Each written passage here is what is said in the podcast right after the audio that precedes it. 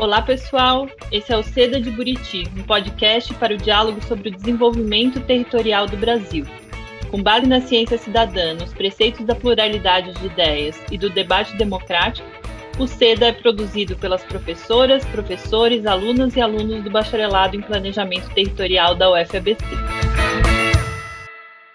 Desenvolvimento. Projeto Nacional de Desenvolvimento. Desenvolvimento. Desenvolvimento. Desenvolvimento. Nos episódios anteriores, nós falamos sobre o que é desenvolvimento e como essa palavra significa muita coisa. Hoje, o SEDA traz mais um debate nessa seara, questionando sobre a relação entre desenvolvimento, tecnologia e inovação. O povo quer saber o que são essas coisas e se é verdade que são elementos imprescindíveis para o desenvolvimento. Isso mais une ou mais separa as chances de desenvolvimento dos países? Que o Brasil está lascado, nós sabemos faz tempo. Mas ainda é possível vigorar? Mais uma vez, o Seda de Buriti fez um bom trabalho correndo atrás de um especialista sobre o assunto. Felizmente, ele atendeu a porta quando batemos. Antônio Carlos Galvão nos recebeu virtualmente em Brasília para uma super conversa. Eu sou Beatriz Mioto, professora do Planejamento Territorial, e senta que lá vem a história. Bom dia, Galvão. Queria agradecer você por participar do Seda de Buriti. E a gente começa com a nossa pergunta clássica, é, para você responder muito à vontade, de quem é você? Ok, é, eu agradeço muito o convite, fiquei muito lisonjeado, acho super importante né, explorar esse tema. Em minha vida inteira eu tentei explorar isso, passei por aí. Quem eu sou? Eu sou um funcionário público federal, né? Com algumas inclinações acadêmicas. É isso que eu sou, na verdade. E com um gosto particular pelo planejamento, pelo desenvolvimento e pela ciência, tecnologia e inovação. Né? A questão do espaço e da inovação, né? a tecnologia, sempre me nutriu porque a minha vida foi construída em torno disso. Né? Eu saí da graduação direto para o mestrado na USP, pensar a questão regional. Né? Eu saí de um, da graduação na UNB, fazer meu mestrado é, ainda no início dos anos 80, né, na USP, e me encaixei numa proposta, queria fazer uma tese de desenvolvimento regional. Para vocês terem uma ideia, eu, eu tive que trocar de orientador, porque eu queria ser orientado pelo SAIAD na época, e ele não queria orientar nenhuma tese regional, estava cansado, tinha acabado de orientar uma, e aí eu virei orientando do José Roberto Mendonça de Barros, né, na época. Depois voltei para Brasília. Eu tinha sido estagiário no IPEA, e aí eu comecei a minha vida no IPEA. Né? Então eu tinha sido estagiário na época do segundo PND. Né? Eu vi de perto aquilo, vi por dentro o que era aquilo e me encantei com a lógica de como funcionava aquilo. Né? É, tinham muitas mazelas, era ditadura, uma série de confusões, mas foi muito interessante isso. E quando eu voltei, acabei voltando, tive um convite para ir para o CNPq, né, que era uma área que eu não tinha relação com a minha formação acadêmica, ciência, tecnologia e inovação. Mas o CNPq era um órgão fantástico naquela época, era um órgão ele era ligado à estrutura de planejamento, então pensava macro o planejamento da ciência, tecnologia e inovação e tinha uma relação orgânica com o IPEA. O IPEA não existia competência na área de ciência, tecnologia e inovação, porque o CNPq era o órgão que cuidava disso. Então foi muito para mim uma continuidade, né? Eu entrei num time de pessoas muito interessantes. Todas as duas instituições tinham quadros técnicos fantásticos. E aí comecei a minha vida. Acabei virando, logo alguns anos depois, virei coordenador de planejamento do CNPq. Depois me escondi no governo Collor, né? saí, fui trabalhar como técnico no Ministério de Ciência e Tecnologia. Acabei indo depois, é, fiquei lá os meus anos de purgatório. Quando Itamar voltou, fui convidado para ir para a CEPLAN, Secretaria de Planejamento da Presidência da República. E aí fui coordenar a área de desenvolvimento regional, ciência, tecnologia e meio ambiente. E aí a novidade, de novo, meio ambiente era uma coisa absolutamente nova para mim. Nós estamos falando de anos imediatos ao pós-Rio uh, o evento grande né, da, da, da, Rio 92, na verdade. E aí segui, fiquei no planejamento um tempo, acabei tendo uma confusão lá por conta da minha briga pelo planejamento territorial, acabei me chateando e indo, fui convidado para ir para o IPEA. Né? E aí fui para o IPEA é, coordenar a área regional que foi recriada naquela altura. O governo Collor tinha fechado a área regional do IPEA era uma área tradicional e eu fui reabri-la. Né? Primeiro, como uma coordenação geral, debaixo de uma diretoria qualquer lá. E depois, quando o Fernando Rezende veio presidente do IPEA, eu continuei coordenador e ele guindou a área a uma condição de uma nova diretoria. Né? Então, foi uma fase também muito rica, a gente tentando descobrir o que estava acontecendo com o Brasil nessa área. O planejamento tinha ficado um pouco prejudicado pela falta de dados, o IBGE parou de produzir PIBs regionais, fizemos uma luta enorme para recriar a, a produção de PIBs estaduais na época, né, na verdade. E assim foi um pouco essa, essa trajetória, até que eu me, me reengatei com a academia nessa época.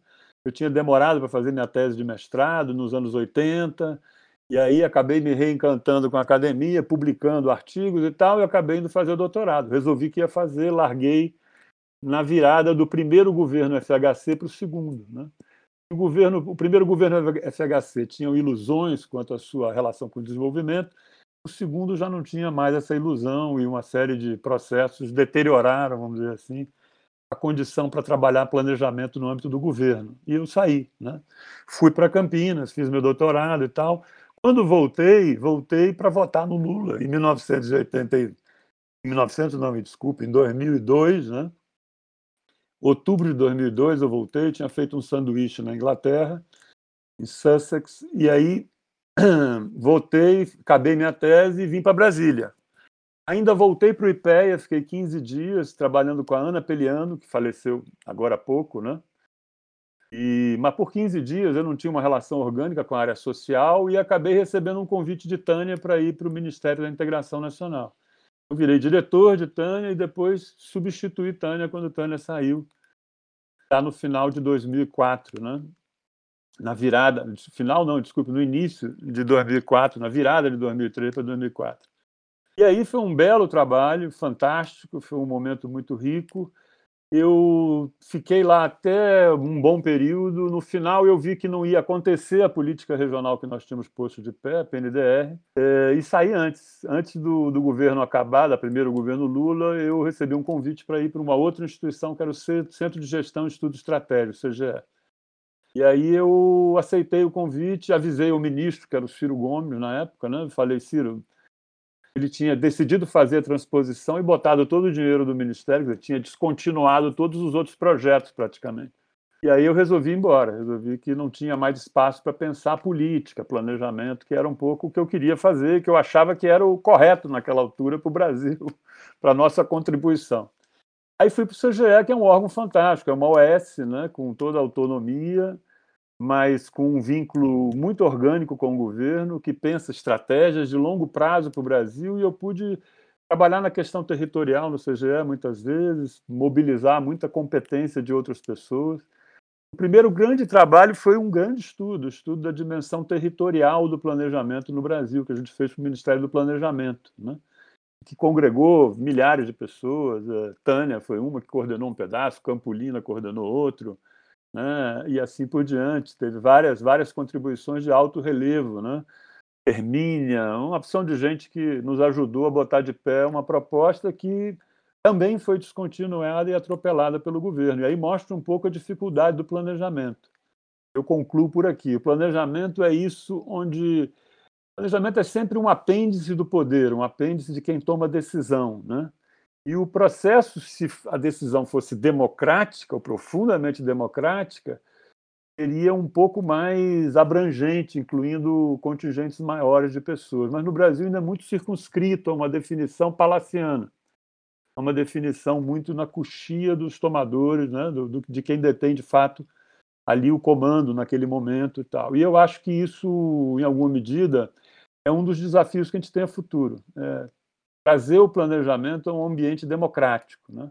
Embora ele seja esteio do tomada de decisão e de quem tem poder, de alguma maneira, ele precisa ser colocado, isso é um critério para uma democracia mais evoluída, ao crivo da sociedade em geral, né? ao exercício do debate e das discussões e, e conflitos né? que presidem o processo de desenvolvimento de um país. Eu me definiria assim, acho que é isso. Obrigada, Galvão, muito bom. E agora, então, a gente vai entrar é, nas perguntas propriamente, né? Esse episódio tenta fazer o diálogo entre desenvolvimento território, ciência, tecnologia e inovação. É, mas essa também é uma pergunta recorrente para nós, né, de que uh, o desenvolvimento ele sempre está associado no senso comum a aspectos positivos, né? Ele sempre é usado à direita, à esquerda, ao centro, abaixo, como algo é, como uma unanimidade positiva. Mas a gente tem diversos questionamentos sobre esse conceito de desenvolvimento e sobre a relação que ele tem com a ciência, tecnologia e inovação. Então, eu queria que você falasse um pouco se esse ainda é um conceito importante para você, se ele é relevante, se ele ainda explica é, as nossas, nossos anseios, as nossas necessidades, né? E como o desenvolvimento se relaciona com a ciência, tecnologia e inovação. Ótimo, eu acho que essa é uma questão que me animou e me, me botou em linha a vida inteira na minha reflexão. Né? Eu acho que a gente precisa olhar isso com alguns requisitos iniciais, pensar um pouco algumas questões de fundo para discutir isso. Né? Desenvolvimento é uma palavra muito, muito abrangente, muito genérica, comporta milhares de olhares e divisões. E sim, tem aspectos positivos e negativos. Né? a gente nunca, a gente sempre tende a olhar o lado positivo das coisas, né? Eu acho que isso é muito comum. Mas a gente, quando vai encarar o compromisso de realizar alguma coisa, é preciso olhar essas, esses elementos, essas estruturas, essas relações sobre uma perspectiva menos maniqueísta. Existe o ruim, existe o bom, existe o positivo, existe o negativo, e eles convivem, né? Nada é perfeito. Então, quer dizer, deixamos de lado uma visão de que a sociedade é perfeita. Né? A gente, por exemplo, tende a magnificar a contradição básica entre trabalho e capital na sociedade capitalista. Né? Mas, na verdade, as contradições e os conflitos existem dentro do bloco dos capitalistas, dentro do bloco dos trabalhadores e são reflexo da natureza humana, né? as diferentes visões que incidem sobre essas temáticas que presidem a nossa vida, como o desenvolvimento, tá certo? O desenvolvimento, ele ele é cooperação, como a gente gosta de dizer, mas ele é conflito também, né? E você precisa o tempo inteiro estar operando em ambas as frentes, né? Quer dizer, você tenta construir consenso, mas você na verdade tem que trabalhar o dissenso permanentemente e muitas vezes arbitrar, né? ganha quem perde em relação às suas alternativas de desenvolvimento. Isso é muito importante. Né? Não há o, o, o, ótimo, né? o bem comum no sentido pleno da palavra. O que há é uma construção que é política, e por isso a importância da política na nossa, na nossa tarefa do planejamento territorial, que precisa ser arbitrada. Mas desenvolver, a meu juízo, significa, e isso é um traço indelével da sociedade capitalista, significa mudar, trocar, modificar o velho, né? É, criar o novo, e em muitas condições isso contraria interesses, contraria ambições, contraria visões que estão ali instauradas. Né? Para dar dois exemplos muito concretos, para as pessoas não se perderem. Eu me lembro muito nos anos 60, quando a Alpargatas, que fazia sandálias de borracha, né, havaiana, instalou uma fábrica em Caruaru, em Recife, né, em Pernambuco. Essa fábrica destruiu a produção de sandálias de couro tradicionais, aquelas de feira, que tem aquele cheirinho, né? e a população preferiu a sandália de borracha, digo assim que, que acontece? Essa mudança provocou um tsunami na região, do ponto de vista de desalojar um contingente enorme de produtores que estavam estabelecidos, tinham o seu mercado, mas foram deixados de lado. O desenvolvimento industrial, uma coisa interessante, quando você olha a, a estrutura da classificação industrial lá tradicional, dos gêneros industriais, vai evoluindo. Aquela classificação não é estática. Quando você compara censos intertemporalmente, você vai ver que tem setores inteiros que desapareceram e setores inteiros que surgiram na, naquela classificação industrial tradicional. Né? Eu me lembro, por exemplo, que até os anos 40 havia a produção de pelos, plumas e outras coisas que eram uma etapa de um processo de produção que a era do plástico jogou no lixo. Né? Então, essa, é, essa tensão entre o novo e o velho é, para mim, a essência do desenvolvimento. Bom, mas isso não tem nenhuma conotação de bom e ruim, tá certo? O desenvolvimento pode ser ruim, pode ser bom. Para que seja bom, tem que haver, de fato, uma luta política, tem que haver uma construção. que traga os valores sociais para o centro do debate. E, na minha opinião, talvez a coisa mais relegada na discussão de desenvolvimento é exatamente para quê, para quem, onde. Né? Essas são as questões fundamentais que a gente precisa discutir. E é claro que isso não é o mar de rosas permanente, é uma decisão que tem que ser tomada corajosamente, tem que ser impulsionada. Ela é impulsionada por interesse? É, mas ela precisa ser tomada. Né? Eu, por exemplo, gosto muito de refletir que a gente não pode deixar de lembrar que a gente vive numa sociedade que, no bem ou no mal, com todas as variações, é capitalista. Quer dizer, tem uma lógica subjacente a essa sociedade que é absolutamente determinante do que são as possibilidades do desenvolvimento. Né? Então, capital, ele em si é uma, ele é movimento, ele é valor que se valoriza, ele é, é uma relação social ativa, ele é algo que está trazendo uma mudança. Né? Eu lembro da frase do Marx lá, tudo que é sólido desmancha no ar. Né? Dizer, o capital ele está se recriando permanentemente. Né? Ele está se reestabelecendo de várias novas maneiras o tempo inteiro. Né? E isso, a base disso, a gente pode facilmente atribuir à inovação. Né?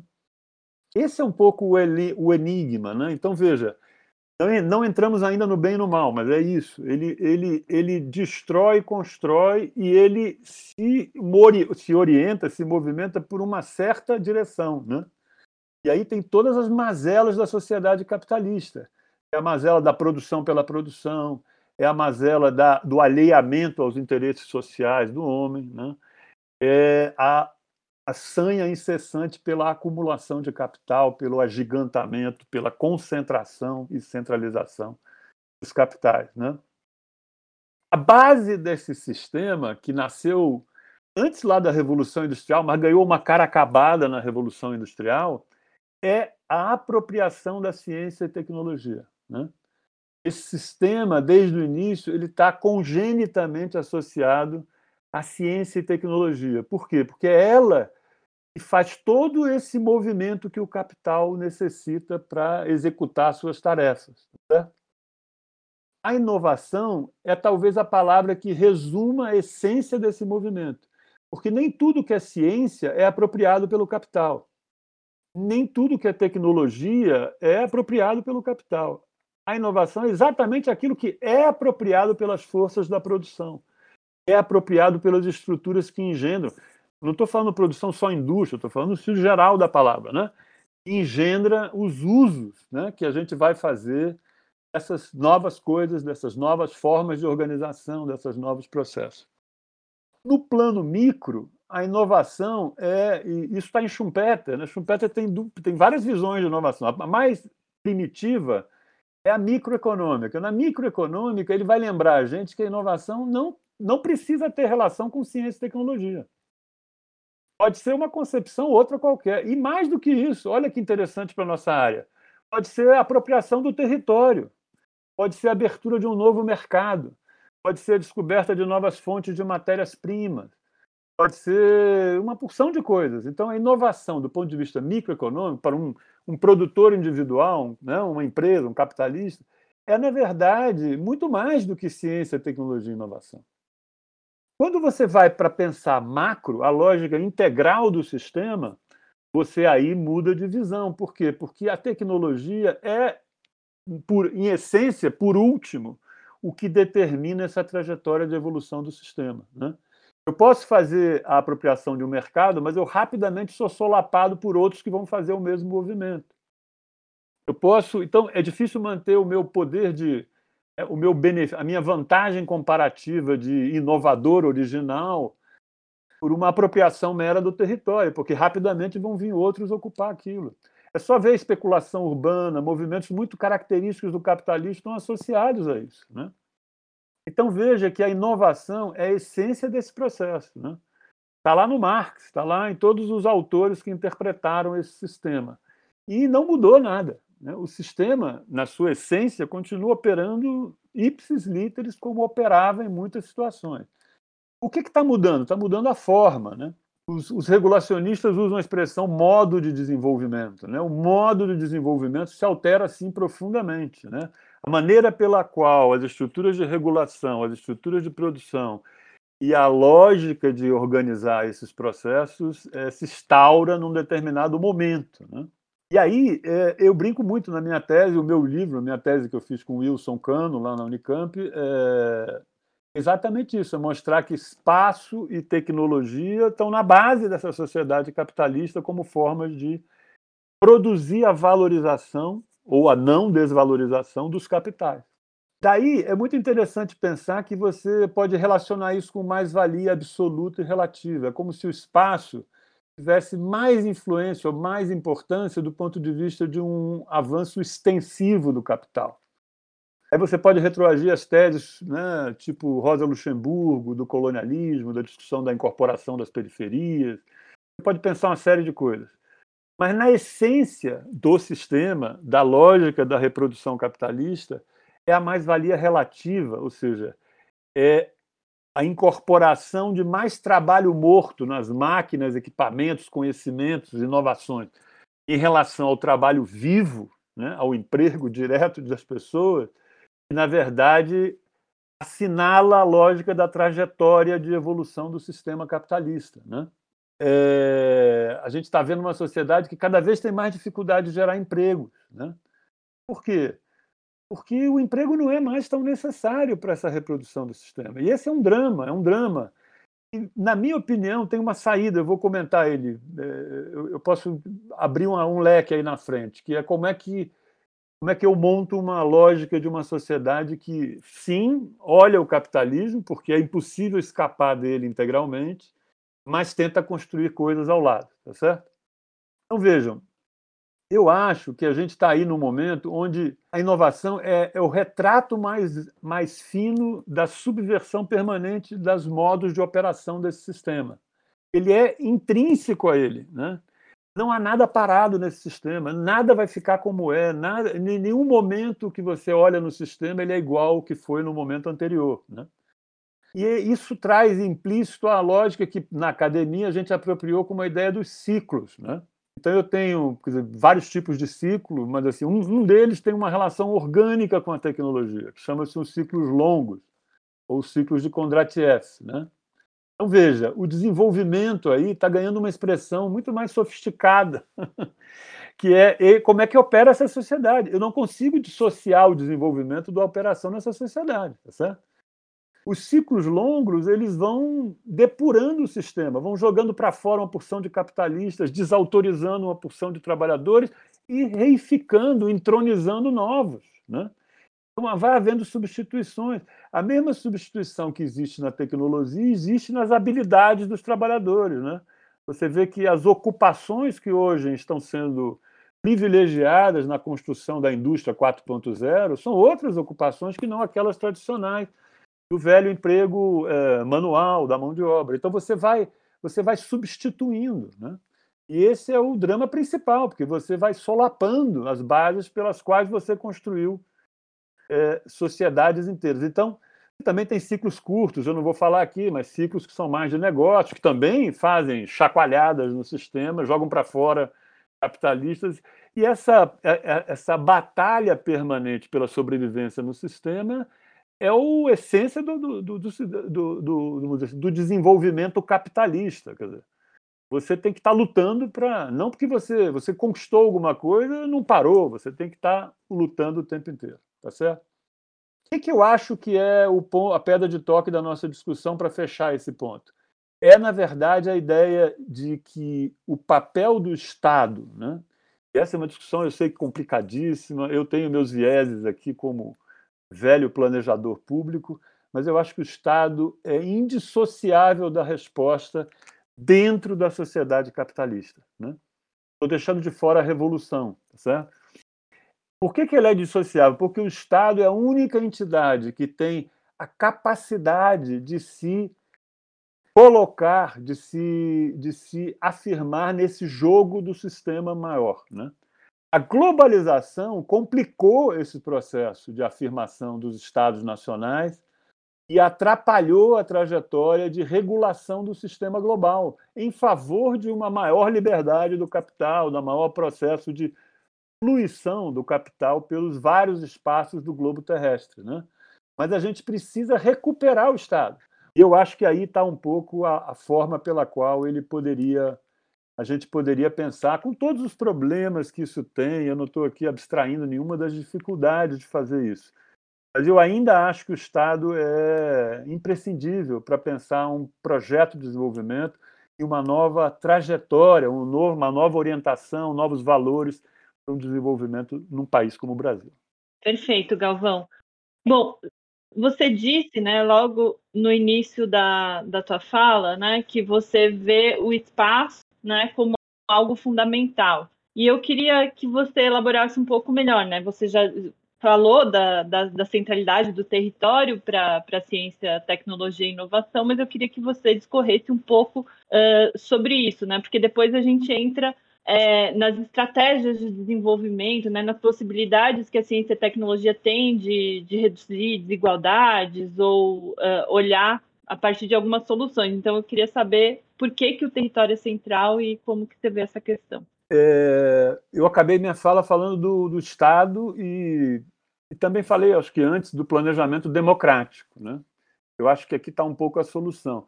Não há nada. Numa, nós, estamos, nós estamos falando de uma, de uma democracia burguesa, mas onde alguns ritos, algumas regras, e a gente, para isso, construiu uma Constituição em 1988, também alguns valores, são, são professos, são, são, são explicados. Né? E eu acho que isso é vital para pensar a discussão de como construir um outro tipo de sociedade. Né? Então, voltando no seu ponto, indo direto a ele, é, na minha opinião, o território é, é uma forma ou é uma ferramenta indispensável para pensar uma sociedade é, plural, diversa, democrática, como a gente imagina. O pecado do pós-guerra era pensar a sociedade de uma maneira muito una. A gente pensava o Estado-nação parecia um ponto no mapa, tá certo? E a gente hoje tem um mapa muito mais sofisticado. A gente evoluiu muito nisso. E eu acho que exatamente nós precisamos trazer isso para a expressão política do que nós queremos construir como planejamento territorial ou planejamento democrático do desenvolvimento nacional. Tá certo? Então, é muito importante aquilo que Tânia sempre fala, que é a diversidade de condições num país continental como o Brasil. Eu preciso tirar proveito disso. Mesmo que isso, em alguns contextos regionais, tenha pouco significado para o projeto nacional, grande, maior. Por quê? Porque isso vai construindo uma nova sociabilidade para o Brasil. O Brasil é um país marcado pela desigualdade, né?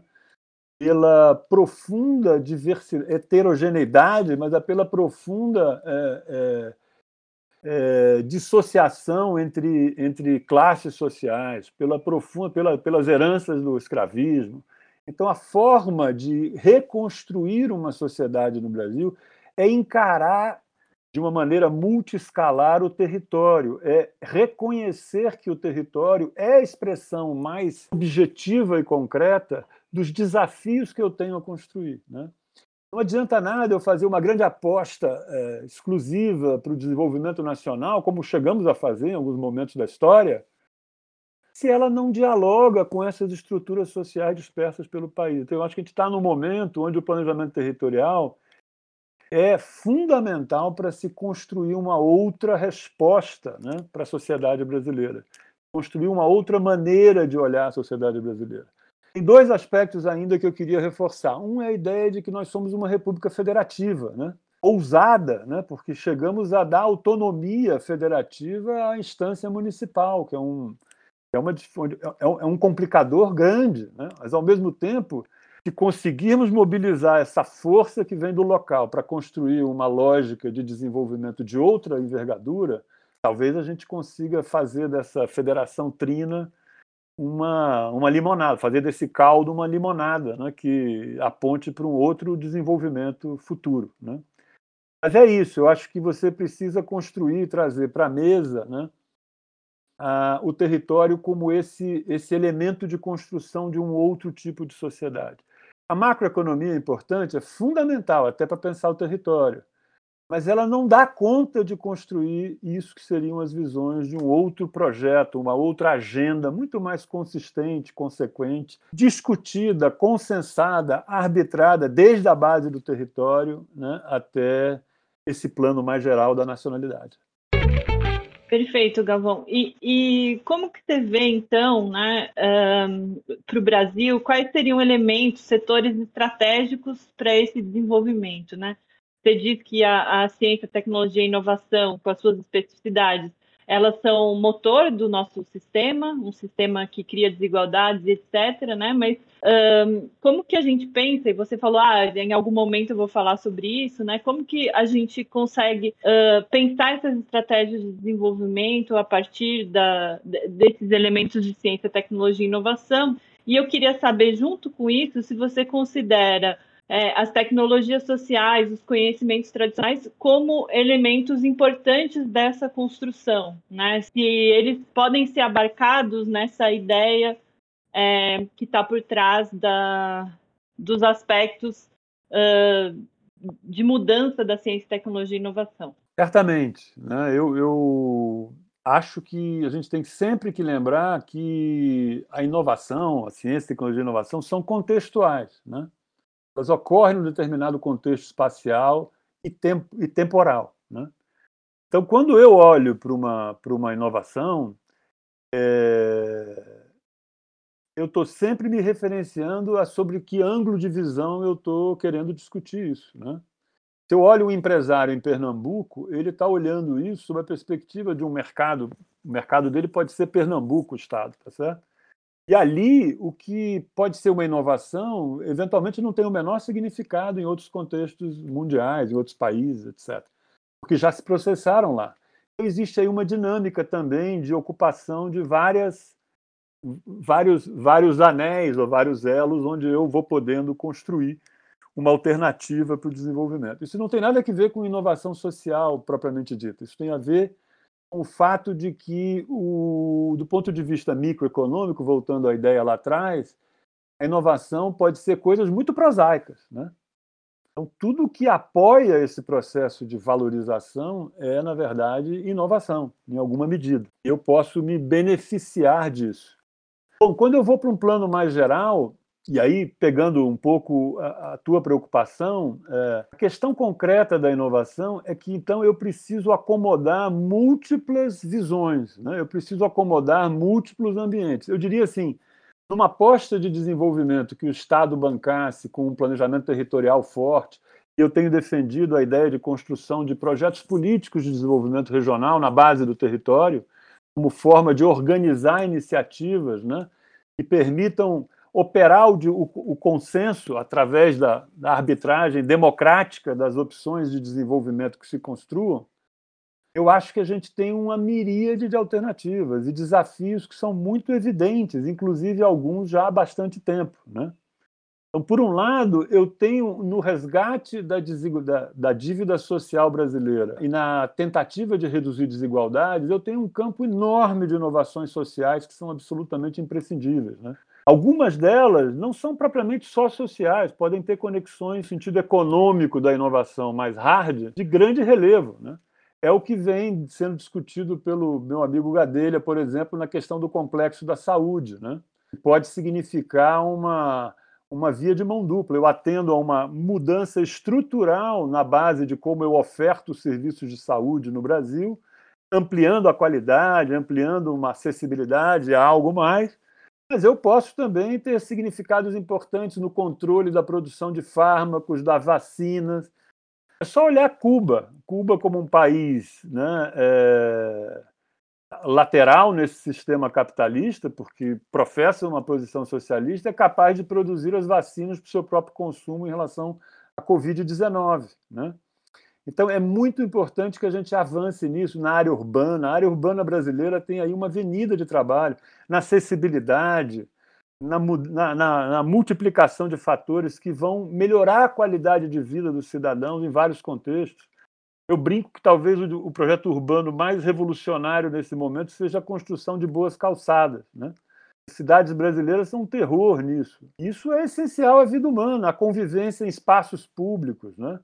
A construção de, de novos ambientes que sejam apropriados para o homem. Então, acho que inovação social tem um leque amplo de possibilidades, passa pelo saneamento, pela água, etc. O Brasil precisa de uma revolução e qualquer projeto de desenvolvimento brasileiro vai ter que construir muito aí. Do outro lado, eu acho que a gente tem aí um conjunto enorme de inovações que estão batreladas a essa provável mudança no novo paradigma em direção ao desenvolvimento sustentável. Né?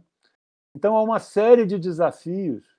Vão desde a energia de fontes renováveis até a mudança da estrutura e da inteligência acoplada às cidades, que são muito promissoras do ponto de vista de gerarem impactos e impulsos, não só para a sociedade brasileira, para as populações, mas também para a economia e para a capacidade de afirmação num cenário mundial. Então, eu acho que o Brasil tem grandes oportunidades aí, além de ter vantagens comparativas em termos de recursos naturais que são invejáveis. Né? Esse é o lado é o lado mais evidente da nossa aposta futura e explorar terrenos aí é um desafio de grande envergadura. O outro lado é o lado de manter um pé naquilo que é o coração das estruturas produtivas atuais. Né? Então não há como pensar desenvolvimento hoje em ter um certo, uma certa âncora nas discussões das tecnologias digitais. Né? Eu não posso abstrair a TIC. A TIC mudou o mundo e continuará mudando nas próximas décadas. Ter uma relação orgânica com a TIC é muito importante. Para lembrar um dado, a gente virou um, um espetacular importador de, de, né, de, de, produtos de informática, de, tecno, de, tecnologia de informação e comunicação. E isso virou um dreno nas nossas contas externas, né? um dreno de grandes proporções. Então, eu acredito que a gente tem aí uma, uma, um conjunto de possibilidades de explorar iniciativas de desenvolvimento e vão bater no território. Né? Não devemos, de alguma maneira, é, deixar de lado né, o olhar sobre essas questões que, constrói um pouco a trajetória futura desse sistema e que ao qual a gente está vinculado, para o bem ou para o mal. Né? Mas é preciso contrariar os interesses que hoje estão muito aquela ideia do pêndulo, né? tipo Boyer, etc., muito, estão muito ao lado do mercado. A gente precisa voltar para uma coisa onde haja uma regulação puxe as prioridades para algo mais próximo aos interesses dos homens, né? das, das populações, sobretudo dos desassistidos. Mas é isso, eu acho que a gente precisa, só para fechar esse ponto, eu acho que a gente precisa pensar no Brasil como um país que tem uma oportunidade imensa de evoluir. Né? Acho que a terra arrasada do último governo, dos últimos governos, é, não, não foi suficiente ainda para jogar por terra o esforço de décadas que o Brasil fez no desenvolvimento. O esforço não foi pequeno eu acho que a gente precisa é, rapidamente repor um equilíbrio de forças para poder reconstruir é, uma trajetória positiva na ciência, tecnologia e inovação para o Brasil. É, entre tudo isso que você falou, Galvão, a gente vê como fundamento, principalmente no país como o Brasil, né, o fundamento dessas mudanças passa muito pela questão é, da, em todo lugar, né? Mas aqui pela pesquisa, pelo, pelo financiamento de, de, de novos olhares, né? Sobre as possibilidades de desenvolvimento e etc. E a gente sabe, né? Que hoje as coisas estão um pouco mais difíceis, principalmente se a gente pensa isso que você falou anteriormente do papel do Estado é, nesse, na condução né, desses, desses processos. Então, a gente queria saber né, se a ciência e tecnologia hoje no Brasil é terra arrasada ou se a gente ainda pode dormir à noite, se ainda tem chance né, de criar condições para que esses setores estratégicos que você menciona é, avancem, é, mesmo que num cenário tão adverso. Né? Eu queria que você analisasse um pouco a condição é, atual, uh, política, econômica né, é, desse governo e falasse um pouco é, como é que a gente ainda tem condições de dormir à noite para pensar no desenvolvimento do país. Se é que isso é possível, né? Também não é mandatório ter uma visão otimista. É, eu acho, eu, eu sou otimista nisso, por duas razões. Primeiro, que eu acho que o esforço que o Brasil é, levou à frente durante décadas não se destrói tão rapidamente. a gente teve um, uma pancada muito forte nos últimos dois governos, com uma redução muito grande dos orçamentos de ciência e tecnologia, mas as coisas não se não desaparecem tão facilmente. A gente tem uma certa resiliência, né? Uma certa resistência a, a, ao que aconteceu. Né? O que eu acho é que a gente precisa lembrar dos problemas que a gente não enfrentou. E aí eu queria fazer aqui duas, duas, duas reflexões. Uma, eu acho que é um problema de que nós, estou falando dos, dos, meus governos, né, dos governos no, que vivemos no início dos anos 2000, nós não enfrentamos o problema macroeconômico. Né? Nessa sociedade não há saída sem, sem uma, uma certa configuração macroeconômica mais favorável. E aí a gente. Isso Wilson Cano, né, que era o meu orientador, era mestre nisso. Né? Então, de, você também foi orientando a dele, a desindustrialização, esses processos continuaram de uma maneira acachapante. Isso não tem a ver com a base da ciência, isso não tem a ver propriamente com a pesquisa, isso tem a ver com a forma como eu aproprio isso. Né? E aí eu interditei as formas de apropriação, eu desestimulei as formas virtuosas de apropriação dos conhecimentos da produção. Né? Porque tudo virou meio rentista, tudo virou meio ganhos fortuitos rápidos, especulativos, e, de certa forma, os, o pouco que a gente tinha construído de empresariado nacional acabou se dissipando, inclusive pelo serviço horroroso né, prestado pela Lava Jato na destruição da base de grandes empresas de engenharia que o Brasil construiu ao longo de décadas. Por isso eu acho que existe um prejuízo maior aí. Né? O prejuízo maior no, hoje é porque ele é mais longo, ele tem a ver com a lógica que a globalização nos impôs e a aceitação de grandes fatias da, do espectro político brasileiro a ideia da liberalização dos mercados. Ela está entranhada na população hoje. Isso vai ser um grande desafio mudar a cultura, a cabeça das pessoas para enxergar que é preciso regular o mercado, é preciso controlar. O Estado foi absolutamente é, atacado por um conjunto enorme de ideologias que associaram ele a um, a um ladrão né, de plantão, pessoas como Anne Kruger, do Banco Mundial, rent-seeking societies, né, sociedades dos caçadores de renda, como se o Estado fosse um indivíduo. Né? Esse individualismo metodológico construiu essa ordem global na base, é um individualismo que nos apropria do ideário, da lógica, daquelas concepções marginalistas, positivistas, muito primitivas, e que, de certa maneira, deixa de lado a visão e a possibilidade de construção de uma resposta da sociedade. Né? Nós precisamos recuperar o espaço social, as coisas que não têm a ver com a economia, mas têm a ver com a construção de valores comuns, societários, solidariedade, mas que se afirmam né, com o apoio de algo que não pode ser né, o, o, o mecenato, a, né, o favorecimento do grande capitalista que distribui dinheiro. São coisas que têm que ser construídas organicamente por dentro da sociedade e do Estado e tem, tem que estar incrustados na nossa, na nossa, no nosso marco constitutivo, que é a Constituição Federal. Então, eu acho que esse é um pouco o drama que eu vejo. A gente, portanto, o primeiro ponto é esse: é a macroeconomia vital. Né? Eu não posso pensar em respostas de apropriação pelas estruturas de gestão, produção, se eu não tiver um reequacionamento da base macroeconômica. Né?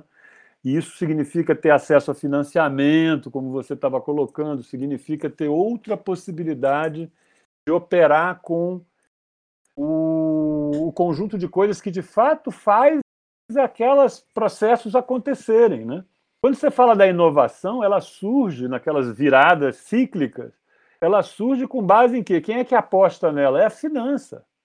É, na verdade, a finança que vai dar lastro às grandes apostas malucas que viram realidade, que re, redefinem a estrutura da sociedade, os modos de vida, etc., dentro desse sistema que nós estamos discutindo, que é o capitalismo. Tá certo? Esse é o primeiro ponto. Segundo ponto, nós precisamos lembrar que boa parte do, o que é mais relevante nas inovações foi construído pelo Estado e pela sociedade. Né? Não foi construído pelo capital privado. Né? Quando você olha uma Apple, né, ela é uma grande apropriadora. Né? ela tem méritos no ponto de vista do design e tal, mas as tecnologias que estão ali foram financiadas com dinheiro público. E isso não é compatível com uma visão de patentes, de apropriação privada dos resultados. Isso eu acho, patentes é uma convenção do século XIX, de 1898. O Brasil é signatário originário de patentes. Olha que loucura. O Japão só assina patentes nos anos 70, 60, 70. Assim, nós, nós, nós, estamos num país que é muito esquisito nisso. Né? Nós somos grandes, temos uma capacidade cultural de imitar enorme. Assimilação de conhecimentos, o Brasil foi um campeão, não é à toa que ele foi o campeão de crescimento no século XX. Né? Ele deteve grande capacidade de apropriar conhecimentos, de transformá-los, adaptá-los e ajustá-los à sua realidade. Mas ele precisa, e a base ciência é para isso, ele precisa construir respostas próprias, inovadoras dele, ele precisa se libertar dessa limitação. A gente chegou lá no processo de desenvolvimento no final do jogo, quando o Brasil montou o segundo PND e construiu aquele aparato produtivo, aquele aparato já estava desalojado por um novo, um novo modelo, um novo paradigma. Então eu me beneficiei muito pouco daquilo. Né? Eu me endividei, fiz aquelas confusões todas que não cabe aqui aprofundar, mas aí depois eu fui solapado. Eu talvez seja de novo. Eu fui, eu fui um, é, eu fui um campeão na, no, no pós-guerra, na velha estrutura do, do, capitalismo lá atrás. Eu fui um perdedor na, na globalização. América Latina inteira, né? E eu acho que essa é a questão central. É como é que nós vamos engatar no próximo? A pergunta que tem que estar na cabeça da gente hoje é quais são as apostas que o Brasil deve fazer e como ele pode operar nisso? Aí eu te respondo: precisa de dinheiro? Precisa, mas não é o fundamental. O fundamental é ter uma capacidade, de fato, de construir uma alternativa que seja, que seja adequada ao nosso, ao nosso projeto de futuro. Tá certo? É isso que eu acho que é o ponto. O ponto é, então, a terra arrasada ela existe, ela é, ela é recuperável, né? ela não é um problema, até porque o esforço feito no início do século XXI foi enorme na área ciência, tecnologia e inovação. E o que eu acho é, se eu dou uma base macroeconômica e se eu coloco em linha de novo aquilo que eu ajudei a construir, que ao longo do tempo é só olhar a CAPES. A CAPES é a política mais estável e permanente de toda a República. A formação de recursos humanos pela CAPES e o CNPq é aquilo que passou governos de todos os matizes e se manteve estável até ontem. Né? Então, até ontem, ontem começaram a desmontar isso. Bem, certamente. Mas eu acho que ainda dá para remontar. Que bom que você deixa uma, uma ponta de esperança não, né? Mas de ação, de ação concreta. É, Galvão, a gente vai passar então para o último bloco do nosso podcast, que a gente chama de questão de ordem. Não, presidente, a minha questão de ordem é para a gente trabalhar. Então vamos lá. Galvão, qual que é a tua comida preferida e onde que ela é feita? Olha, minha comida preferida, até vou contar uma historinha. Meu filho, meu filho pequenininho, meu sogro, meu sogro era da Paraíba. Aí ele levava meu filho para comer buchada de bode. Uma vez perguntaram isso na escola dele, ele falou: buchada de bode, a turma teve um impacto enorme. Mas eu acho que é mais ou menos isso. Agora, a minha comida preferida é, na verdade, carne de sol, feijão verde, paçoca na beira da praia. Na beira da praia é importante. Boa escolha. Eu queria saber também é, qual é a pessoa que mais te inspira hoje, viva? Luiz Inácio Lula da Silva. Não precisa explicar muito, né? Nas condições que estamos. É, a outra pergunta é: o que, que não pode faltar na revolução? Essa é uma questão, na minha opinião, complicada, mas eu acho que na revolução duas coisas são fundamentais: abertura de ideias né? e determinação para a mudança. Né? Eu acho que isso é fundamental. Se não houver abertura de, de ideias, a revolução tende a reproduzir o velho. Maravilha. E a outra é: qual pensador que você ressuscitaria? Olha, eu é óbvio que eu acho que boa parte de nós ressuscitaria o, o, velho Marx, né? por contas, por motivos óbvios, porque ele teve uma capacidade de compreensão da, da sociedade, de antevisão de um futuro do sistema eu gostaria muito de prescutar, aprofundar a, a boca pequena com ele, fazer algumas questões que às vezes são difíceis de fazer em contextos públicos, mas individualmente gostaria muito de tirar algumas dúvidas. Se a gente pode ressuscitar, a gente pode ressuscitar perto da gente, né? Se, se dão esse poder, não precisa ser longe. Ah, é, tem que ser. E a gente queria saber também uma dica de livro ou música, ou livro e música que você daria para o pessoal que está ouvindo. Olha, eu, eu ia dar uma dica de um livro que não é da nossa área e tal, mas eu li recentemente que foi para mim uma aula de Brasil. Eu acho que todo mundo era obrigatório passasse por essa leitura, que é o livro do Getúlio do Lira Neto. Né? São três volumes, mas é, é na verdade, um, uma aula do, do que, que é, de fato, o jogo do poder. Né? E para nós que somos planejadores, isso é importante para a gente nunca esquecer que a confusão é muito mais é muito maior do que aquela que a gente faz nos nossos esquemas simplificados de explicação da sociedade. A música, eu sou fã de um sambista há muitos anos, que é o Zequete, né? E aí eu vou escolher uma música bem tradicional dele, que é a Voz do Morro, né? Perfeito. E para terminar, eu queria que você dissesse algo do futuro, assim, como se você tivesse lá e viesse contar alguma coisa para gente. Olha, eu, eu, eu acho que o futuro é hoje. Né? Primeira, primeira ideia que eu ia dizer, aprendi isso na prospectiva, no pessoal que lida com isso, o futuro é hoje. Né? Ele existe hoje. Né?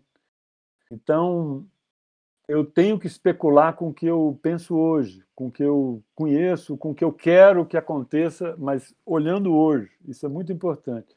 Mas eu tenho um problema com o futuro, que eu acho que é uma coisa que está faltando na nossa discussão. É um resgate das utopias. Né? Eu sinto muita falta do momento em que eu comecei a minha vida de acadêmica, profissional, o que significava estudar economia e de quão lindo era pensar as utopias que se construíram em torno daquilo. E acho que hoje a gente está muito ao nível do chão, muito muito cético, muito pouco criativo, né? E pensar o futuro hoje, para que seja consequente, é pensar com criatividade, é pensar com liberdade. Temos que, temos que sair dessa discussão de orçamento, paga, não paga, Sabe, é uma coisa que eu tenho vários colegas que são ligados à questão fiscal. É claro que é importante, eu não estou diminuindo. Mas eu diria assim, pensar o futuro é muito legal porque eu posso ser utópico e posso abstrair todas essas idiosincrasias da realidade que a gente vive hoje. Então, para mim, esse é o retrato, é o mais importante para olhar o futuro. Né? Mais do que dizer o que ele pode vir a ser, porque eu acho que existem múltiplos futuros, mas isso é o mais importante. Eu sou o samba, a voz do morro sou eu mesmo, sim senhor. Quero mostrar ao mundo que tenho valor. Eu sou o rei dos terreiros, eu sou o samba.